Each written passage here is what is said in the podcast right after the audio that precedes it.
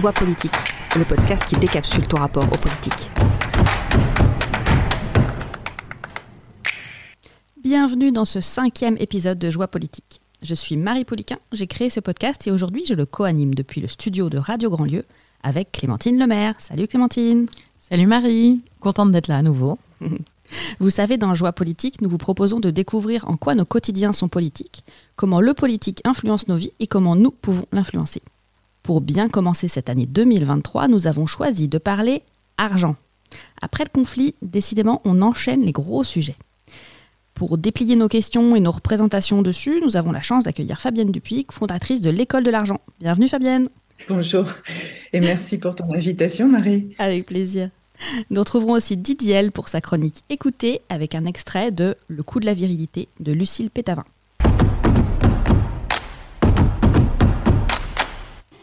Salut Marie, alors voilà mes questions par rapport à l'argent. Comment fait-on pour s'investir dans des associations en tant que bénévole quand sa propre situation financière n'est pas stable? Par ailleurs, je constate que le monde actuel tourne beaucoup euh, grâce aux bénévoles. Et du coup, est-ce que ce n'est pas un peu excluant pour celles et ceux qui n'ont pas le privilège d'avoir une situation financière stable? Que l'on soit dans la stabilité ou dans l'instabilité financière, quel pouvoir d'agir on a face à ce constat? Merci. Salut Marie, pour l'épisode de Joie politique sur l'argent, je me demandais, comme l'argent est le système de valeur du capitalisme, et qu'on a vu qu'il pouvait mener à des dérives, euh, comme la crise des subprimes ou la création de modèles économiques peu ambitieux qui visent juste à accaparer nos temps de cerveau pour toujours plus de pubs, euh, je me demandais quelle alternative dans un système plus sain ou quelle régulation pour éviter euh, ces excès à la course au toujours plus et à une vision très court-termiste. Voilà, bravo pour ton podcast et j'ai hâte d'entendre ta réponse. Merci Lauriane, merci Blanche pour vos questions. On va essayer de déplier tout ça avec l'expertise de Fabienne, qui va bien nous aider. Euh, quand je prépare chaque épisode, je sollicite voilà, les réseaux pour recueillir des questionnements. Et puis, vous pouvez contribuer aussi autour du sujet à venir et alimenter du coup, la question du mois. Et je peux vous dire que l'argent, c'était impressionnant. C'est le sujet qui a suscité le plus de réactions, très très nettement. Euh, notamment, quelle spécificité du rapport des femmes à l'argent, quelle liberté on peut avoir par rapport à nos conditionnements, nos héritages familiaux, sociétaux et comment par exemple faire en sorte que ce ne soit pas que les personnes privilégiées avec déjà un revenu confortable, une sécurité financière qui puissent contribuer à la transformation du monde. Et toutes ces réactions très riches, bah, ça nous a donné plein d'angles à explorer avec Fabienne. Alors comme c'est la tradition dans Joie politique, pour commencer, on ne fait pas de présentation dite corporate, mais on dit d'où on parle. Donc Fabienne, dis-nous, qu'est-ce qui dans ton point de vue situé et ton parcours te semble important à partager avec nos auditorices? Eh bien, d'abord, j'ai passé euh, la plus grande partie de ma carrière professionnelle euh, dans le monde de la culture, comme on dit. Euh, j'étais administratrice ou chargée de production. En fait, je m'occupais de, de, j'occupais une classe improductive dans le milieu du spectacle vivant. C'est-à-dire, j'étais ni technicienne ni artiste. Et puis, c'est seulement après avoir quitté ce monde et puis à la faveur d'un burn-out que je me suis rendu compte que si j'avais euh, passé tant de temps dans ce milieu-là, si j'avais tellement adoré ce milieu-là, c'était entre autres parce que c'était euh, finalement assez éloigné de l'argent.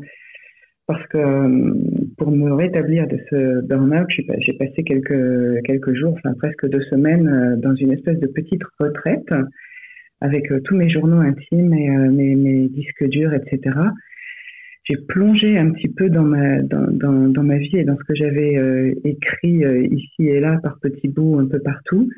Et je me suis aperçue que depuis toute petite, finalement, j'avais quand même deux grandes fixettes. La première, c'est euh, cette totale incompréhension de, de, comment, vers où les gens vont, en fait, le, le, sens, la signification qu'ils donnent à leur vie et la place que prend l'argent là-dedans.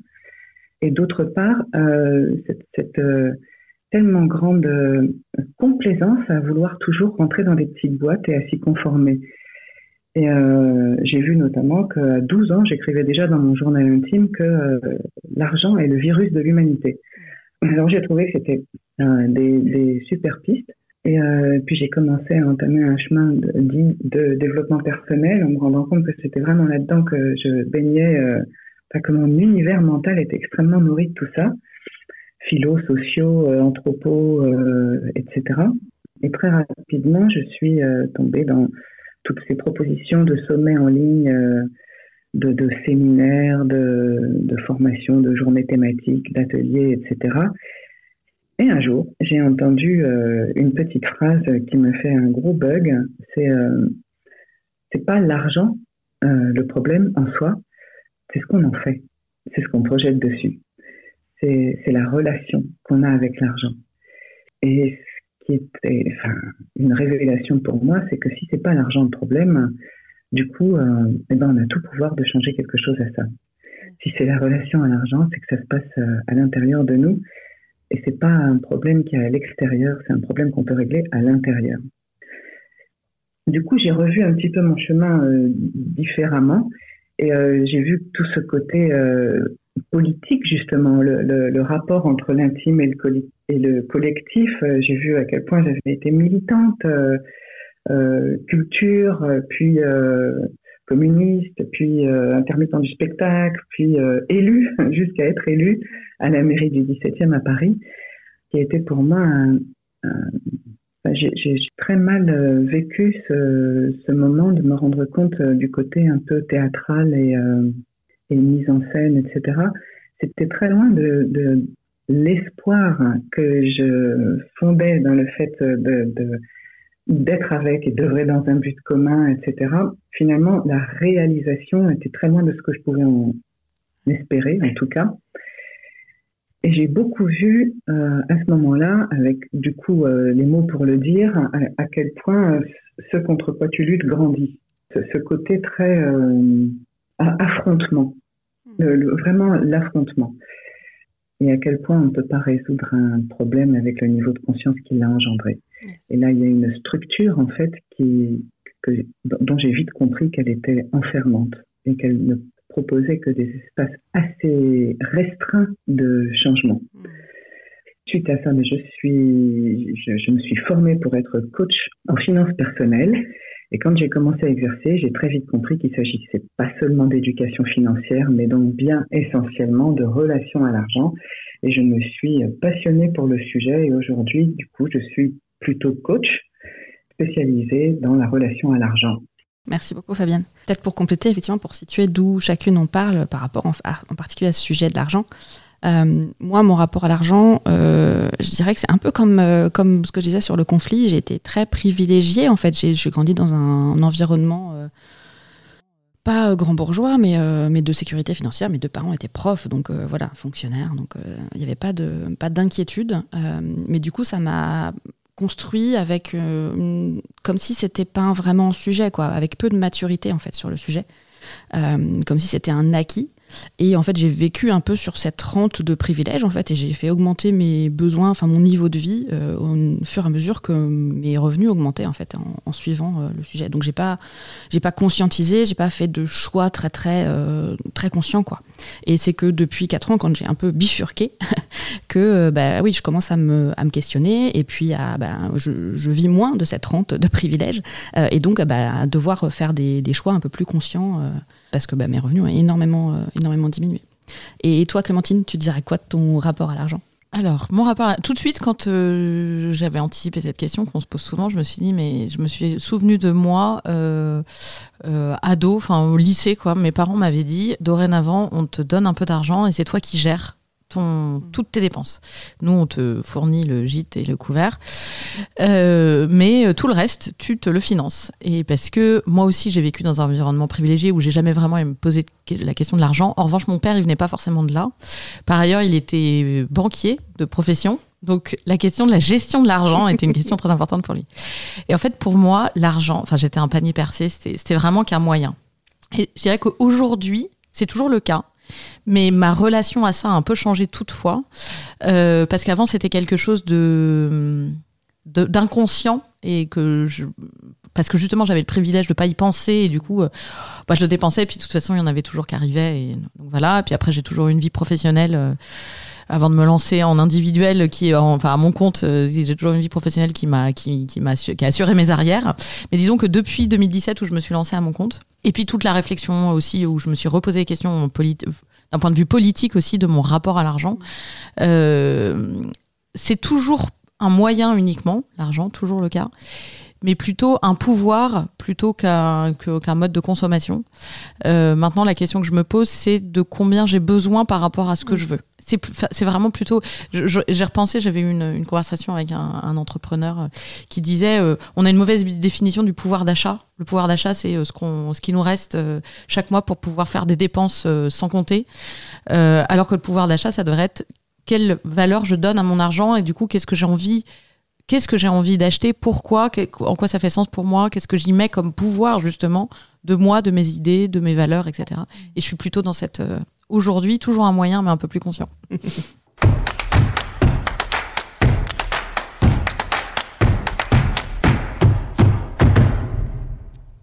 Et en préparant cette émission, Fabienne, tu m'as parlé de système monétaire. Ça m'a vachement parlé. Peut-être tu peux expliquer la différence que tu fais entre argent, système monétaire? Hum, oui, et, c'est euh, c'est une super question parce que on confond euh, euh, dans, dans, un grand grand sac, une grande marmite, on met euh, l'argent et tout ce qui va avec, et en réalité, ça serait peut-être plutôt la monnaie, c'est-à-dire euh, les, les, oui, la monnaie en, en tant que facili enfin, facilitatrice de la circulation des richesses, et le système monétaire, c'est-à-dire ce qui organise euh, la création monétaire et la distribution, la répartition de l'argent et, sa circulation. Donc la monnaie elle-même, l'argent, c'est le moyen, c'est l'outil. Le système monétaire, c'est ce qui organise cet, cet outil.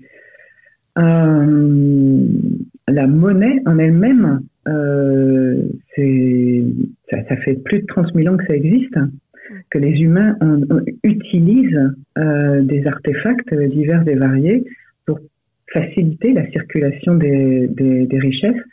C'est d'ailleurs la promesse de départ de la monnaie, hein, la, circulation, le partage des richesses, la, facilitation de ces échanges.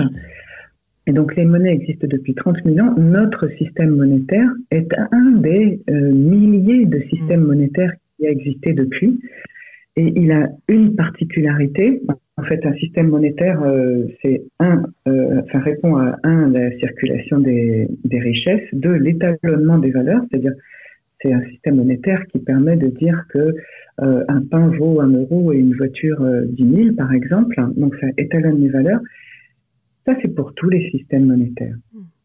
La troisième fonction qu'a notre système monétaire et que n'ont pas les autres, c'est la réserve de valeur. Euh, parce qu'il crée euh, la, la, la, monnaie sur une dette. Ce que, ce que n'ont pas les autres, mhm. c'est une particularité que n'ont pas la plus grande partie des autres euh, systèmes monétaires. Et ça, c'est ce qui fait toute la différence. Et lui n'existe que depuis 3000 ans. Et encore, il y a 3000 ans, il était assez euh, peu répandu. Mais voilà, c'est lui qu'on a choisi et qui est devenu totalement hégémonique. Euh, mais cette euh, fonction supplémentaire qu'il a, a, un impact très très violent sur euh, notre façon d'être ensemble et même sur notre façon de, de, de projeter sur l'avenir, etc.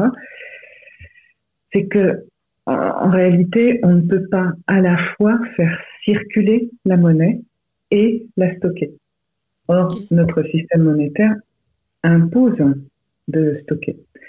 Et de par la, façon qu'il a mm. de proposer la création monétaire, c'est-à-dire sur, euh, basée sur une dette, il induit un autre problème, c'est que l'argent qui est créé, c'est de l'argent de capital, on va dire, et c'est ça qui entre dans la masse monétaire en circulation. En revanche, ce service rendu par les banques, justement, euh, doit être rétribué. Et donc, il faut aller chercher dans la masse monétaire en circulation, qui est du capital, les intérêts, mhm. qui, eux, a priori, hein, au départ, en tout cas dans, dans, dans, la théorie, ne sont pas créés. Hmm. Et ceci produit mécaniquement un autre effet, c'est-à-dire de la compétition à, à, l'intérieur des individus d'une même société dans ce système monétaire, la compétition pour aller chercher de quoi bah, stocker de l'argent, puisque c'est ce que notre système propose, ou rendre les intérêts hmm. euh, à ceux qui nous les ont, à ceux qui nous ont prêté l'argent. Donc, ça, a provoqué en fait des choses qui ont été observées euh, au siècle dernier, notamment par des anthropologues dans des petites sociétés qui étaient en dehors de ce système monétaire. C'est qu'au moment où ils s'installent, euh, en deux ans, trois ans, très très rapidement, tout à coup, il y a des pauvres, des riches, une diminution de la place de la femme dans la société, une diminution du bien-être économique, etc., etc., ce qui est très bien expliqué par Bernard Luther.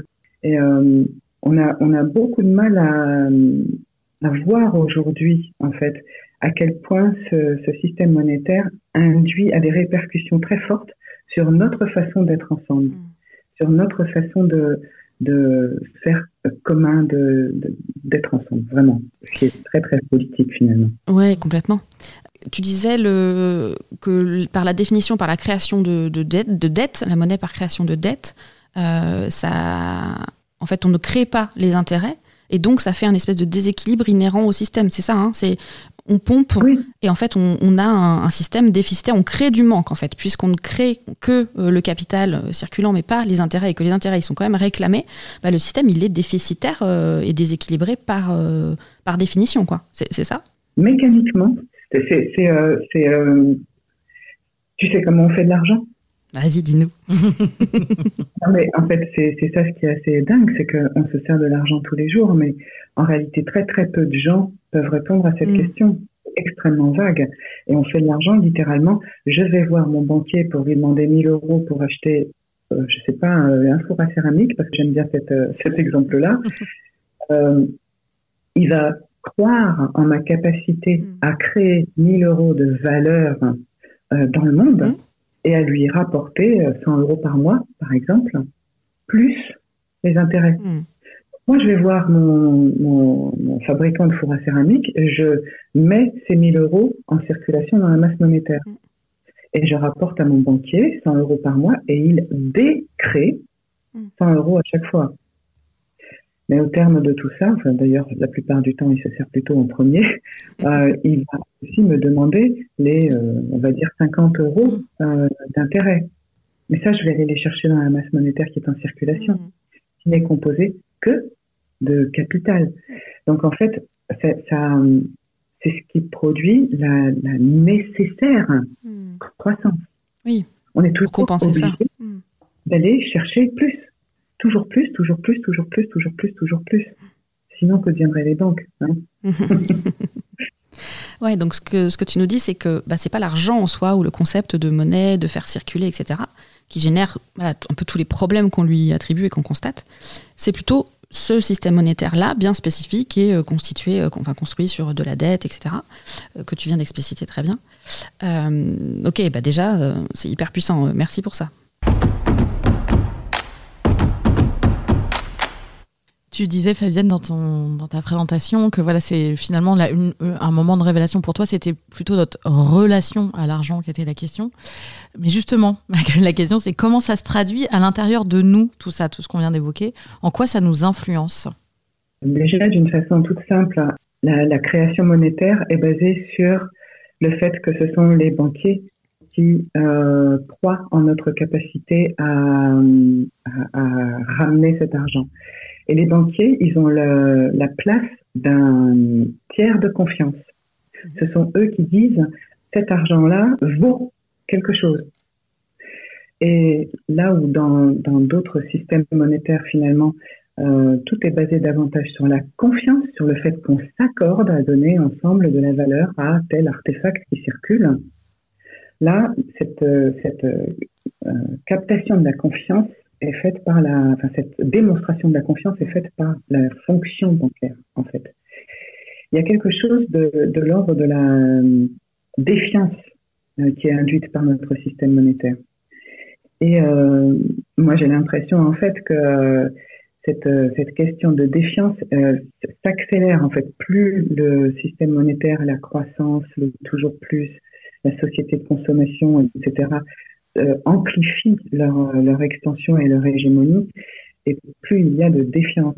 Et on est en manque d'appartenance. L'appartenance, c'est quand même un des besoins fondamentaux de, de l'être humain.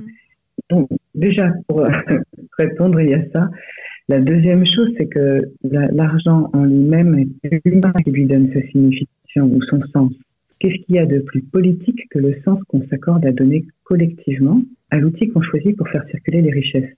C'est quoi finalement notre, notre vision? C'est quoi notre, euh, nos objectifs communs? Et le problème dans notre système monétaire, dans, dans notre société, c'est que si l'objectif général, c'est d'avoir plus d'argent, c'est d'aller vers de la croissance, c'est d'aller vers du toujours plus, on est en train de confondre, euh, de faire une confusion euh, monstrueuse en réalité entre un objectif de résultat et un objectif de moyen. Mm. Euh, l'argent est vraiment de l'ordre de l'objectif de moyen. Mm. C'est-à-dire si je veux aller à Paris, mon résultat c'est d'être à Paris. Mm. Euh, mon moyen, c'est le train, l'avion, le vélo, l'autostop, euh, nous rend totalement aveugles sur tous les autres objectifs possibles. Mm. Qui parle dans ces programmes politiques, dans, parmi nos leaders, euh, qui parle d'une vision qui serait, euh, je ne sais pas, qui nous mettrait en joie, qui serait d'aller mm. vers le bonheur, etc. À part au Bhoutan, qui est un, un, qui a un produit intérieur, enfin qui, qui mesure le bonheur, je crois qu'il y a un ministère du bonheur. Mais sinon, quelles sont les, visions, les projets? Il y a une dizaine d'années, il y avait un sondage, euh, un très grand sondage qui regardait quelles étaient les premières préoccupations des Français. Et je crois qu'en deuxième, après avoir sa propriété, euh, sa petite propriété privée, il y avait euh, la croissance de la France, qui est assez foudroyant. Et là, on est en plein dans la confusion entre l'objectif de résultat et, l'objectif de, de moyens comment croître plutôt que comment être heureux, comment mieux se répartir les richesses, comment euh, développer euh, nos, facultés humaines, euh, comment faire mieux ensemble, etc. Comment ça se traduit C'est qu'individuellement et collectivement, on fait tous semblant de croire que c'est cet outil qui nous limite ou qui nous contraint, en oubliant totalement que c'est en notre pouvoir de créer des outils plus pertinents, des indicateurs plus pertinents, etc il y, a, quelque chose de plus personnel. Euh, j'ai appris le mot, le concept euh, au début de l'année, c'est euh, ce, capitalisme intériorisé. C'est ce, qui fait que collectivement, on se ressent, enfin que individuellement, pardon, on se ressent comme des outils de production. Mm. je, je, rencontre régulièrement des femmes entrepreneurs qui viennent vers moi et qui très, très, très objectivement et sans aucun recul là-dessus, euh, vont faire dormir leur corps pour être plus productives le lendemain. C'est-à-dire pas parce qu'elles sont, euh, pas parce qu'elles sont euh, un être humain qui a besoin de se reposer, mais juste parce qu'elles se ressentent comme un outil de production, comme un outil d'efficacité, etc., etc. Et puis bon, bah, ça c'est pour dormir, mais pour manger, ça va être la mmh. même chose, et même pour courir ou pour faire du yoga, pour euh, tout ce qui a un rapport avec notre vie, finalement, on est très nombreux à ne même pas savoir faire autre chose que d'être un meilleur outil. Et ça, c'est du, ça, c'est du capitalisme intériorisé, c'est-à-dire que jusqu'à l'intérieur de notre rapport à nous-mêmes, euh, on se regarde comme des avoirs humains, comme des fers humains et pas du mm. tout comme des êtres mm. humains. Ouais, super. Très puissant aussi. Euh, bah, je te propose maintenant qu'on écoute les mots de Lucille Pétavin dans Le coup de la virilité, lu par Didiel. Aujourd'hui, Marie, plutôt que de compter quelques mots, je te propose de compter quelques coûts. 18,9 milliards d'euros par an, c'est le coût pour l'économie des crimes et délits sexuels commis par des hommes.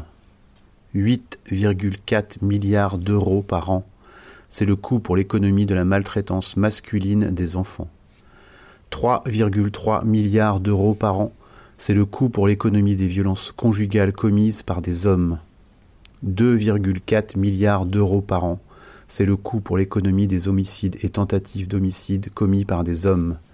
7,5 milliards d'euros par an, c'est le coût pour l'économie du trafic de stupéfiants organisé par les hommes.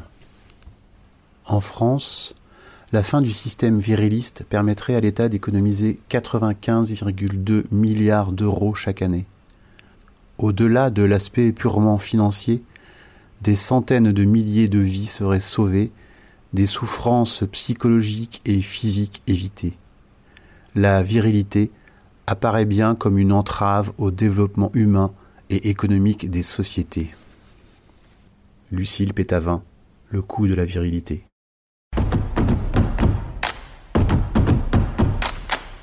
Bon, c'est euh, impressionnant ces chiffres. Euh, et de mettre en relation et de voir que aussi bah, ce virilisme ambiant, peut-être que en tant que personne sexisée, en tant que femme, on, le, subit, on le voit. et donc on voit qu'il est peut-être pas seulement problématique par rapport à la souffrance qu'il génère, mais aussi sous l'angle économique, ça permet de le, bah, de le comptabiliser, de le voir d'un autre angle et de voir aussi qu'il n'est pas aussi viable qu'on voudrait nous le faire penser on a vu, euh, en parlant de pensée, de, façon de voir euh, les choses, on a vu tout à l'heure que c'était autant les, mécanismes externes que notre intégration de ceux-ci qui étaient problématiques. Et donc, si on veut concrètement changer notre rapport à l'argent, notre relation à l'argent, euh, par quoi on remplace ces idées initiales, Fabienne? Hmm. Eh bien, justement, en se servant de l'argent de cette façon-là, c'est-à-dire comme un, comme un outil. là, l'argent, il permet de compter, il permet de, de voir, d'observer finalement ce qui se passe réellement, de sortir, de descendre du cerveau et d'aller regarder la réalité. Les, chiffres, euh, quand on se sert de l'argent de cette façon-là, les chiffres nous parlent euh, très clairement de, de, la réalité. Ce que, ce que je propose, moi, toujours, c'est d'aller regarder l'argent de cette façon-là. C'est-à-dire, si je regarde, moi, euh, ce que je fais réellement avec mon argent, à, mon niveau. Hein. Euh, si je, m'empare de chaque euro que je dépense comme quelque chose, comme un porteur de valeur en fait, comme si, euh, comme si je pouvais voter avec mon porte-monnaie, ce que je fais d'ailleurs. Là, je donne du pouvoir à l'argent. Je m'en sers euh, avec mes valeurs. Donc, c'est justement en sortant des idées, en sortant des croyances, en sortant du, du mental, en sortant des fonctionnements automatiques, en venant interroger le rapport que j'ai à l'argent, que je peux regarder petit à petit, non pas ce que je crois que je dépense, non pas ce que je pense que je fais avec mon argent, non pas ce que je, ce qui se passe par moi de façon automatique, mais qu'est-ce qui se passe réellement. C'est-à-dire que, en fait, à chaque euro dépensé, je fais un choix. Euh, je flèche l'argent. Donc, la, la, la première façon de changer de rapport à l'argent, c'est de, l'observer pour ce qu'il est, un indicateur réel de ce que je crois, de ce que je pense, de, de, quelles sont mes valeurs, etc. Et un, outil réel pour porter mes valeurs, euh, mes investissements dans la vie euh, euh, commune, collective, citoyenne, etc. Quand je mets un euro, euh, je sais pas moi, à la Biocop, je ne, je ne donne pas le même signal que quand je donne un euro à, une grande chaîne euh, de fast-food, clairement. Donc, la, première invitation, c'est ça, c'est de regarder, c'est d'observer, c'est d'arrêter d'être dans, la pensée, dans le cerveau, d'expérimenter en fait. Le deuxième, évidemment, c'est de s'informer, hein, c'est euh, apprendre en fait que j'ai une relation à l'argent et par quoi elle se manifeste, c'est réussir à prendre un petit peu de recul dessus mm. et commencer à acheter, vendre ou faire des transactions en conscience, sans être drivé par tout, cet inconscient. Ensuite, il y a euh, bah, réaliser que notre système monétaire, ce n'est qu'un outil et que nous l'avons choisi. Il y en a plein d'autres en fait. Je rappelle qu'une monnaie, c'est ce qui sert à mettre en lien des besoins inassouvis et des ressources inexploitées. Il y a, quand même un sacré potentiel. On peut se renseigner autour de nous, il y a, il y a des tas de façons d'échanger euh, différemment. Ensuite, il y a se rappeler que on est formaté à utiliser l'argent comme euh, instrument de mesure pour absolument tout. Et donc aussi pour euh, quelle est ma valeur, quelle est la valeur de ce que je donne au monde, ça vaut peut-être le coup de regarder ça un petit peu différemment et de savoir qu'il y a énormément de choses qui ne se mesurent pas avec de l'argent. D'en prendre conscience, c'est une liberté incroyable. J'ai un outil qui s'appelle le patrimoine immatériel qui, propose de mesurer en fait notre richesse avec cette hypothèse. Euh, ta richesse, c'est ce qui te reste quand tu n'as plus rien. C'est-à-dire en fait, c'est ta, capacité infinie à créer de la richesse pour le monde. Voilà, en gros, euh, il y, a, évidemment euh, sortir du miroir aux alouettes de ce que, des croyances qu'on projette sur l'argent, c'est-à-dire c'est l'argent qui me qui est garant de ma liberté, c'est l'argent qui est garant de ma sécurité. Euh, bon, je ne sais pas si j'ai le temps de développer là, mais si c'était le cas, ça se saurait. il y a des, tas de milliardaires encore aujourd'hui qui sont parfaitement insecure et qui sont bien loin de se sentir libres. Voilà. En gros, si je veux résumer, l'argent c'est un outil, donc on se sert de l'outil en faisant des choix et en prenant nos responsabilités par rapport à ça. C'est-à-dire en assumant le fait qu'on est totalement libre d'en faire ce qu'on veut. On pourra mettre des ressources peut-être pour euh, effectivement les gens qui veulent creuser euh, sur cette, euh, ce côté miroir aux alouettes. Merci Fabienne. Tu parlais, Fabienne, des, milliardaires qui sont potentiellement pas libres et totalement insecures. Justement, on le sait aussi, on vit dans une ère où c'est favoriser, c'est pousser que de devenir un millionnaire. Euh, mais justement, de ton point de vue, est-ce que euh, un ou une millionnaire peut avoir un impact dit positif? En résumé, est-ce qu'on peut vouloir être riche et être de gauche, d'après toi? Euh, bah, Tout est déjà dans la question, en fait. Hein. vouloir gagner beaucoup d'argent, ça sert à quoi? C'est-à-dire être riche, ça sert à quoi, en fait? Quand quelqu'un vient me voir en me disant mais moi je veux tripler mon revenu ou je veux tripler mon chiffre d'affaires, etc. Ma première question c'est ok, qu'est-ce que tu vas en faire? C'est-à-dire euh, ça sert quel objectif en fait? C'est toujours la même histoire. Quelle, histoire on, est en train de raconter finalement?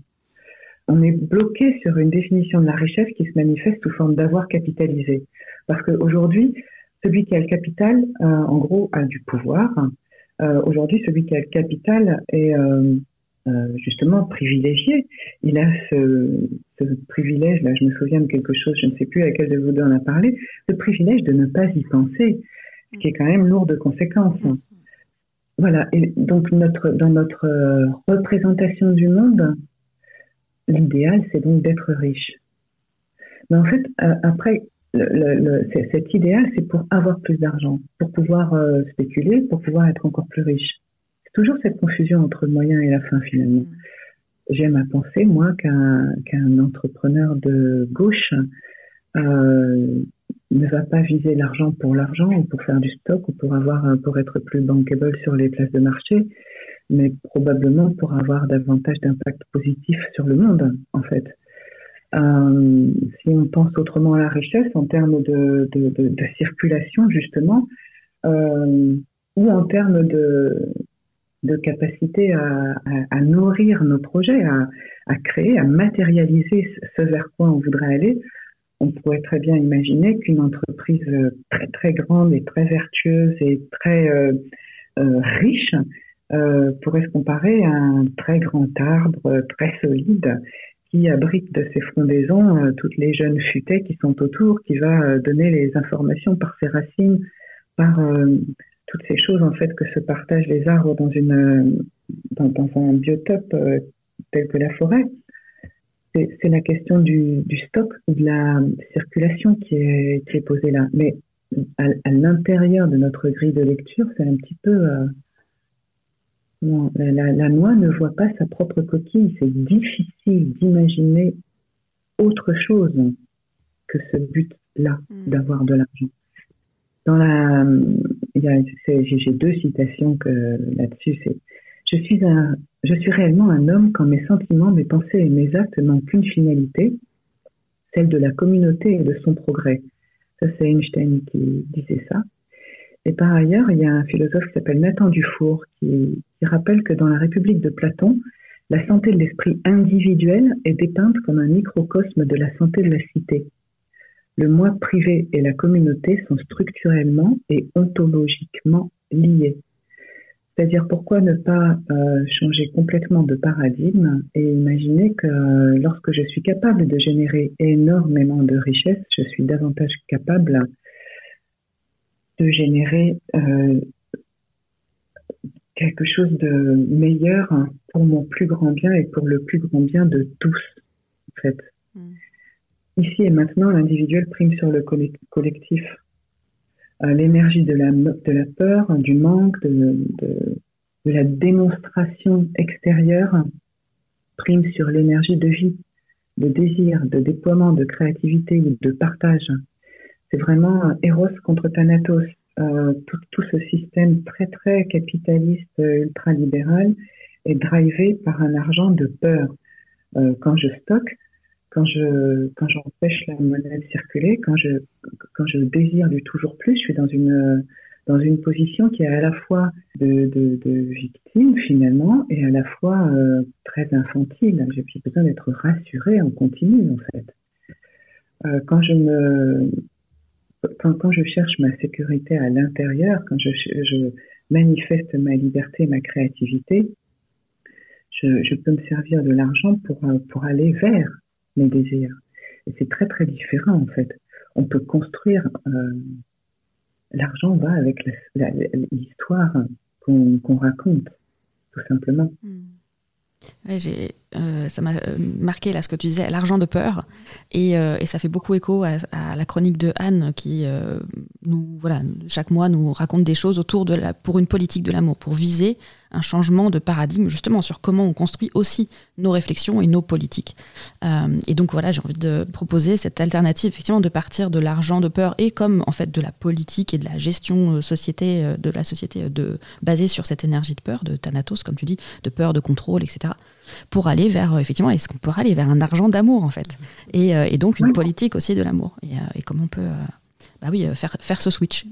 Je peux donner un exemple euh, très très très euh, factuel, hyper concret que tout le monde connaît.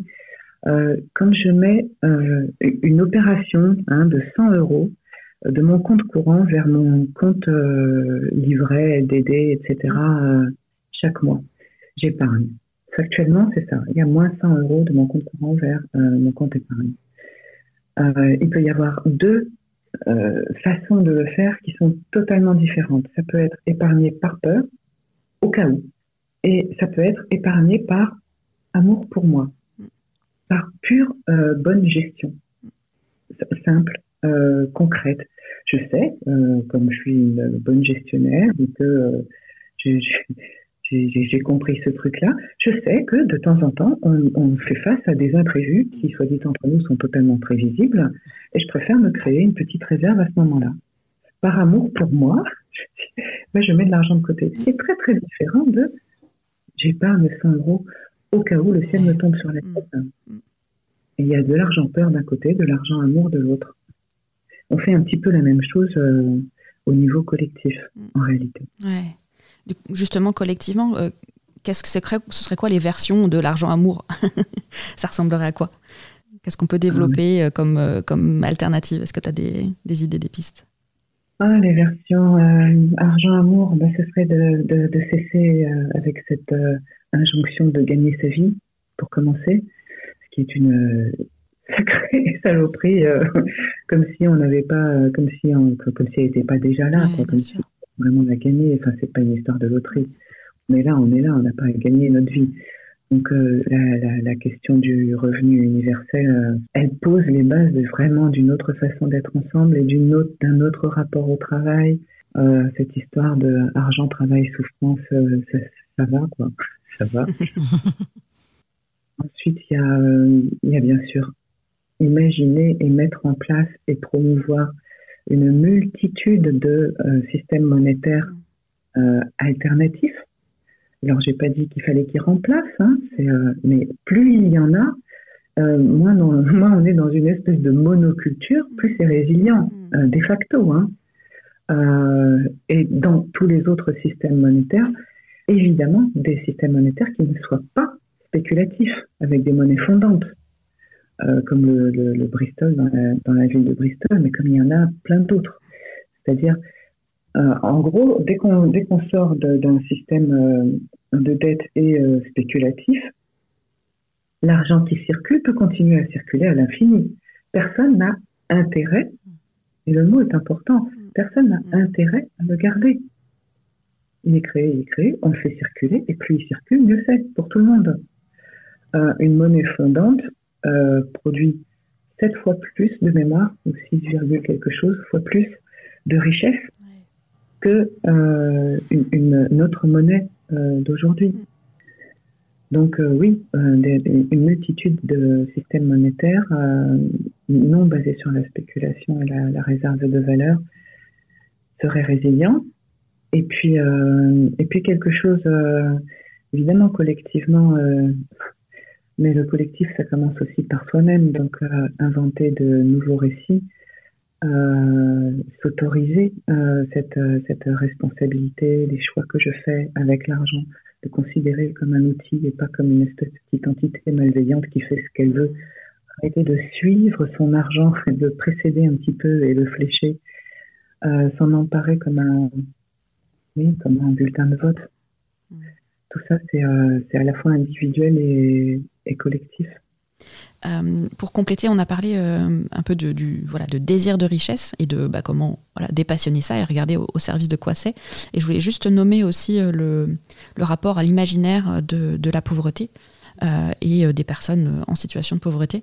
Et pour ça, je voulais renvoyer au, podcast Thune qui a fait un, épisode il y a peu hyper intéressant qui démontre bien le, ouais, le, à la fois les, les, les, idées qu'on peut, qu'on peut se faire et pourquoi ça nous fait peur et, euh, et, euh, et, voilà, et rentrer dans le détail de ça, parce que je pense que là, on, est voilà, plutôt effectivement euh, personne avec un contexte privilégié des, des, difficultés potentielles, mais en tout cas un contexte privilégié, ça me semble important de, de le nommer aussi qu'il y a cette, cet imaginaire-là. Et, et, qu'il y a cet imaginaire-là et qu'on peut en changer, on peut le regarder différemment. Donc avec des, des faits, des explications, voilà, pour, euh, pour détricoter euh, les, les, récits et les, voilà, les, ce qu'on nous raconte et ce qu'on a intégré euh, à ce propos. Je voulais juste rappeler qu'en plus on est quand même dans une civilisation judéo-chrétienne et qu'il y a une très grosse tension entre cet imaginaire de la pauvreté qui est associé mm. aussi à la mm. vertu mm. et euh, l'imaginaire de la richesse qui est associé à la réussite et qu'on est toujours un petit peu balancé par des, un, rapport moral à ces questions de richesse et de pauvreté et maintenant de sobriété et d'abondance. C'est, on, baigne dans des injonctions contradictoires qui sont euh, assez euh, compliquées. Mm. Oui, je relis ce que tu dis au, au fait, quand tu nommes bah, le, le, le, système monétaire actuel hégémonique, qui est par définition crée du manque et en déficit déséquilibré et donc en faillite quelque part perpétuelle, euh, eh bien en fait, ce sentiment d'échec qu'on peut avoir intérieur et donc aussi ces dissonances cognitives, en fait, euh, ben, qu'on puisse peut-être, peut-être qu'on peut offrir à nos auditoristes aujourd'hui, qu'on puisse arrêter de le considérer comme notre faute, nos incapacités ou notre responsabilité. En fait, c'est juste qu'on est dans un système qui est euh, en faillite perpétuelle et dans une course, etc. Donc on est dedans et on fait comme on peut à partir de ça. Donc si on peut juste se, euh, déculpabiliser de ça, ça, ça, peut être déjà vachement chouette. quoi. Peut-être, du coup, tu pourrais nous dire qu'est-ce que tu peux conseiller à partir de tout ça à nos auditoristes, voilà, les pistes d'action ou de, voilà, de, choses concrètes à aller chercher? Hmm. ben Déjà, sortir, se rendre compte qu'on a une relation à l'argent, ça, ça, change beaucoup de choses parce que euh, on sort des, des, des, des, lieux communs, des généralités, des banalités et de, de l'argent comme quelque chose de, de fixe, de figé, euh, qui nous dit euh, ce qu'on peut être, ce qu'on doit être. Euh, du coup, en fait, s'approprier notre relation à l'argent et du coup en parler à partir de notre expérience personnelle plutôt qu'à partir de tous ces lieux communs, parce qu'en fait, on en parle tout le temps et pour autant, c'est complètement tabou. Et c'est tabou parce qu'on ne s'approprie pas notre mm. propre expérience. Oui, ce que je peux, euh, ce que je peux inviter les auditeurs à, à mettre en place, c'est euh, déjà renforcer ou développer tout ce qui est euh, échange non monétaire. Mm. c'est prendre une vraie responsabilité sur l'argent qui passe entre nos mains, c'est-à-dire voir à quel point chaque euro dépensé est un signal, un signal fort, mais qui me parle à la fois de moi, de mon, de mon rapport à moi, et de ma place dans le monde, évidemment, et qui en même temps est un investissement pour le monde de demain, un vote en fait. Mm. Euh, chaque euro colore le monde de mes valeurs. Euh, par ailleurs, il y a aussi euh, rejoindre, soutenir ou militer pour des monnaies locales, pour le revenu universel, pour pour les aides, aller voir en fait tous les endroits où on construit euh, à côté, mm. avec des, des façons d'être qui ne sont pas en opposition, mais en proposition d'autre chose. C'est-à-dire euh, quand, quand, on sort de l'affrontement et qu'on commence à construire à côté. Et puis, euh, et puis en parler à partir de notre expérience personnelle de l'argent, en fait. cette année, enfin, j'ai passé une partie de l'année à expérimenter à quel point proposer des espaces de parole où les, les, invités, les personnes présentes peuvent s'approprier leur propre euh, relation à l'argent en en parlant avec d'autres et en sortant des généralités et des lieux communs, c'est euh, incroyable, c'est quasiment, c'est quasiment magique en fait. Et puis euh, peut-être une dernière chose, c'est pas l'argent qui, qui lead euh, notre vie, et eh bien tout à coup ça laisse de la place pour que ce soit nos désirs, notre créativité, nos besoins, notre propre rapport au monde qui tout à coup soit sur le devant de la scène. Et l'argent revient tranquillement dans la caisse à outils. Merci beaucoup Fabienne. Et toi Clémentine, tu retiens quoi de, nos échanges? Qu'est-ce que tu aurais envie de mettre en pratique euh, éventuellement? Euh, non, je vous écoutais et je réfléchissais à cette notion de, pauvreté. Mhm. Euh, et, je la mets en lien là dans ma tête avec un podcast que j'ai écouté il y a plusieurs années sur des économistes qui expliquaient qu'on on avait de tels préjugés, c'est-à-dire des préjugés de mauvaise gestion vis-à-vis des personnes mhm. pauvres. Donc en plus, on leur enlevait, nous, d'un point de vue extérieur, le pouvoir, un pouvoir, une, capacité, une compétence dans leur, euh, la gestion de leur propre argent. Euh, et du coup, je me dis, euh, voilà, la question que je me pose, c'est dans moi, ma logique de décroissance et de, de vécu autrement et de mise en commun différente, bah, je me pose la question de comment est-ce que je vais accompagner aussi mes enfants, comment moi je vais continuer de travailler sur le sujet, mais aussi comment je vais accompagner mes enfants pour qui la question de la pauvreté est une. Enfin voilà, en tout cas pour casser aussi un peu ces, stéréotypes, en tout cas les aider à s'interroger sur euh, qu'est-ce que ça veut dire être pauvre, qu'est-ce que ça veut dire être riche, quoi. vraiment. Donc merci. pour moi, je crois que. Bah, là, ce qui résonne, c'est quand tu parlais de Fabienne de arrêter de le suivre, mais le précéder. Je ne sais pas encore ce que ça va déclencher pour moi, mais en tout cas, se changer de, voilà, quelque part ne pas le subir, mais être. Et, je crois qu'il y a un truc dans le temps, effectivement, là, quand tu dis le précédé, ça me, ça me parle. Je ne sais pas ce que ça va, en quoi ça va se transformer, mais ça résonne. Et puis euh, aussi, euh, bah, tous ces espaces de. Euh, quand tu disais les espaces non, monétaires, d'échange non monétaire, de troc, peut-être les voir, effectivement, pas que, parce que j'en ai plein, en fait. Quand tu en parles, je, les vois. les espaces de solidarité, les, les réseaux informels j'aime ça en fait. Et en fait, de les voir, de d'y mettre aussi l'énergie, que c'est aussi une alternative au système monétaire, et il y a tous ces effets euh, pervers, on pourrait dire, et euh, eh ben ça me donne encore plus envie de les penser comme tels. Euh, et de les intégrer dans, ben, ouais, dans quelque part ouais, ma, stratégie de, de, pour changer le monde. Mm. ouais, voilà, ça, ça va être les, les, deux points principaux. oui, partout où on recrée de la, de la, du, du commun, du collectif, de l'appartenance, etc il y a forcément de la circulation des richesses. Mmh, mmh, mmh. Et euh, c'est pas parce que c'est pas là, enfin, parce que l'argent n'est pas là pour signaler cette, cette circulation que qu'il n'y a pas euh, de richesse qui circule. Sortir de ça, ça, ça, ça change tout.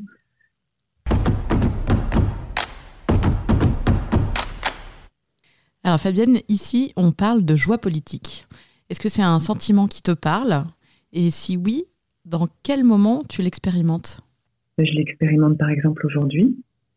Et puis, euh, et puis quand je vois grandir des idées et des projets euh, qui, qui, font à côté, en fait, qui, qui sortent de, de, de, cet argent euh, vu comme quelque chose de dominant, comme quelque chose qui serait notre seul objectif, etc.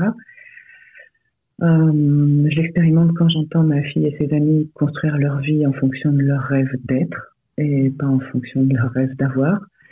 Et puis, et puis aussi, je l'expérimente à chaque fois qu'une cliente qui est venue pour transformer sa relation à l'argent repart avec une, euh, conscience plus affirmée, plus euh, douce et joyeuse de sa place dans le monde et de sa capacité à, à créer, à faire vivre ses rêves et à impacter le monde avec ses valeurs. Voilà. Mmh, génial, merci. Euh, avant de te libérer, on t'offre un petit euh, temps d'antenne euh, en deux minutes. Quel message est-ce que tu aurais envie de faire passer aujourd'hui à destination de qui? Ça peut être juste une personne très spécifique ou un groupe de personnes, comme tu veux. Hmm. J'ai envie de dire merci à Bernard Lietaer qui m'a énormément inspiré hmm. sur ma relation à l'argent. Et puis, j'ai envie de m'adresser à tous les auditeurs, toutes les auditrices, euh, pour dire qu'on vit l'argent comme une entité, comme quelque chose d'extrêmement dominant, qui nous dit ce que nous sommes, ce que nous avons le droit de penser, d'être, ce que nous valons, etc.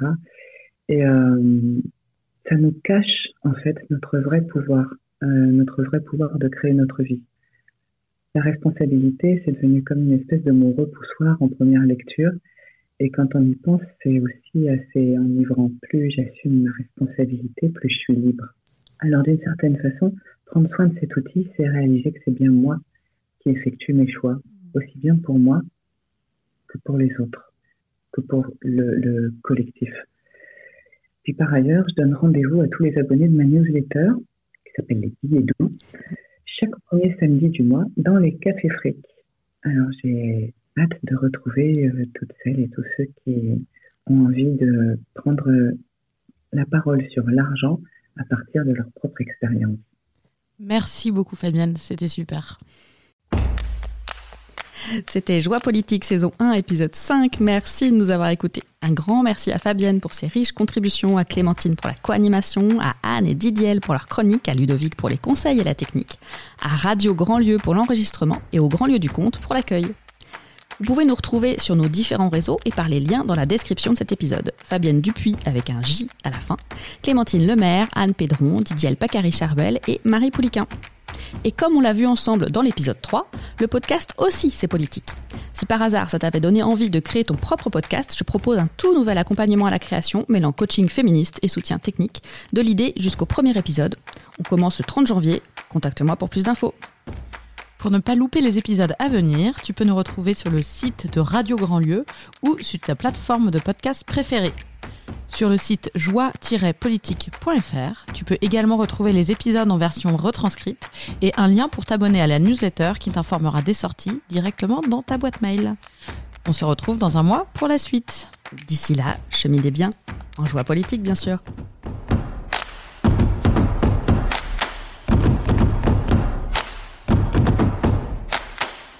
J'adore ce générique.